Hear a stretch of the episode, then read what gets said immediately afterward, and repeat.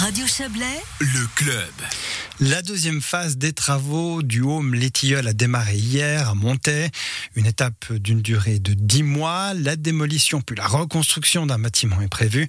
On en parle tout de suite avec le conseiller municipal montaisan chargé des affaires sociales, du troisième âge évidemment et de la santé, Fabrice Teta. Bonsoir. Bonsoir. Merci d'être venu dans nos studios directement. Euh, est-ce que vous pouvez nous faire une petite présentation, s'il vous plaît, du, du, du Home Létilleul, nous dire déjà un petit peu où c'est situé euh?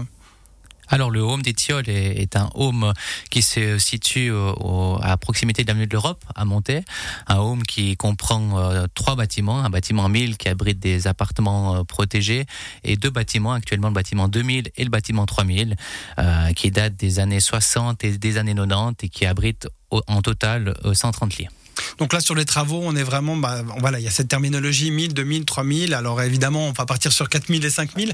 Euh, on est en, rénovation plus reconstruction et plus agrandissement, c'est ça? Juste pour qu'on puisse se figurer Exactement. C'est vraiment un projet en plusieurs phases. La première phase a consisté en la construction d'un nouveau bâtiment, un nouveau bâtiment de 45 nouvelles chambres, donc 5 euh, étages, 9, euh, 9 chambres par étage.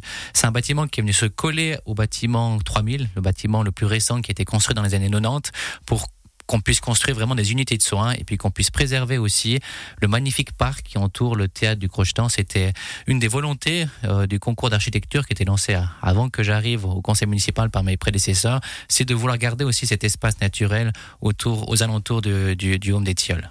Qu'est-ce qui a motivé finalement ces travaux au départ? Alors tout simplement parce que le Home des Tilleuls était à l'étroit. Euh, il faut savoir que depuis des années, nous avons une liste d'attente à Montaix, au Home des Tilleuls. Et puis nous avons aussi une cinquantaine de Montaisans qui sont logés à l'extérieur de la ville, que ce soit dans les homes de Trois-Torrents, de la Charmée à Murat ou de Rion-Vert à, à, Vouvry. Donc euh, nous avons une volonté aussi d'offrir des places pour nos aînés à Montaix sur le, sur le territoire où c'est qu'ils ont passé toute leur, toute leur vie.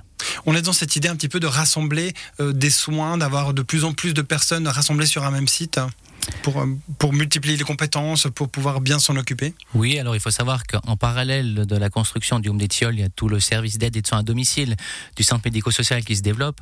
La volonté est clairement de maintenir le, les gens à domicile le, plus longtemps possible et d'arriver vraiment dans un dernier temps euh, euh, dans un établissement médico-social. On a euh, un, une configuration, une situation qui nous rappelle un petit peu de loin la situation de l'HRC. Vous avez quelque chose qui se construit et en même temps, il faut maintenir des soins. Comment vous avez fait vous, avez, vous déménagez les patients, vous les changez d'unité Comment ça se passe?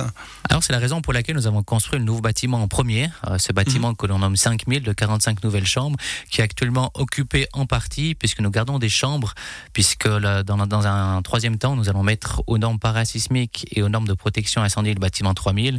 Euh, donc, nous allons devoir déplacer un certain nombre de résidents. Donc, il y a 130 lits euh, les 130 lits restent durant tous ces travaux, tout, toutes ces différentes étapes? Alors nous avons dû diminuer un tout petit peu, tout petit peu euh, durant la construction du nouveau bâtiment puisqu'il mmh. vient vraiment collé sur le bâtiment 3000. Donc les chambres qui ont dû être euh, libérées pour à cause d'un certain nombre de nuisances et puis pour préserver quand même une certaine qualité de vie à nos, à nos résidents. Donc nous avons diminué un tout petit peu la capacité d'accueil que nous avons réaugmenté maintenant depuis quelques jours. Et comment était géré le déménagement alors des patients? C'est quelque chose d'inhabituel aussi. Hein Effectivement, c'est quelque chose d'extrêmement rare hein, de déménager des patients dans un établissement médico-social. C'est quelque chose qui a été fait avec beaucoup de douceur, euh, accompagné par la direction du, du Home des Tilleuls que je remercie. Euh, c'est quelque chose qui a été fait en partenariat avec les familles euh, qui ont pu venir visiter les chambres des nouveaux résidents quelques semaines avant le déménagement. Le déménagement, c'est ça a été réalisé sur euh, l'ensemble d'une seule journée euh, avec des compétences aussi à l'externe. On a engagé un certain nombre de personnes et puis je l'ai dit tout à l'heure à, à, votre collègue que même le directeur du Home des Tilleuls a dû donner un petit coup de main à la fin de la journée parce qu'on ne se rend pas compte, mais on déménage vraiment des, des lieux de vie euh, dans ces, dans ces différentes chambres. On parle de quelle augmentation de la capacité d'accueil? Alors au terme de l'ensemble des travaux d'agrandissement, on passera de 130 à 160 lits, donc une augmentation de la capacité d'accueil de 30 unités. À savoir aussi que nous supprimons les chambres à deux lits euh, actuellement existantes au Home des Tilleuls. Ça ne veut pas dire que si un couple veut venir et veut bénéficier d'une chambre à deux lits, il ne pourra plus. Par contre, euh, nous supprimons les chambres à deux lits pour toutes les personnes individuelles parce que c'est vraiment quelque chose qui crée passablement de tension entre Bien les sûr. différents résidents, les mmh. différentes familles. Euh, ça sera suffisant 30 lits en plus? Alors actuellement, ça va absorber la, la demande euh, actuellement sur, sur, le marché. Il faut savoir qu'il y a aussi un EMS privé qui est en train de se construire à monter, qui ouvre d'ici la fin de l'année, géré par le groupe Tertianum. Donc l'offre se développe non seulement euh, par les collectivités publiques, mais aussi par les privés. On a une augmentation des besoins qui va être euh, constante. On doit avoir ça à l'œil. Oui, effectivement. Vieillissement de la population, etc. Voilà, on connaît les problématiques. Euh. Effectivement, c'est un grand défi hein, de, ces prochaines années, le vieillissement de la population. Je vous l'ai dit tout à l'heure, le maintien à domicile, c'est une des priorités aussi du, mmh. canton du Valais et de la ville de Montaix, en développant tous ces soins euh, et, ces aides à domicile. Et puis finalement, ben, l'autre responsabilité, c'est de proposer des, des places en MS supplémentaires, comme nous sommes en train de le faire actuellement.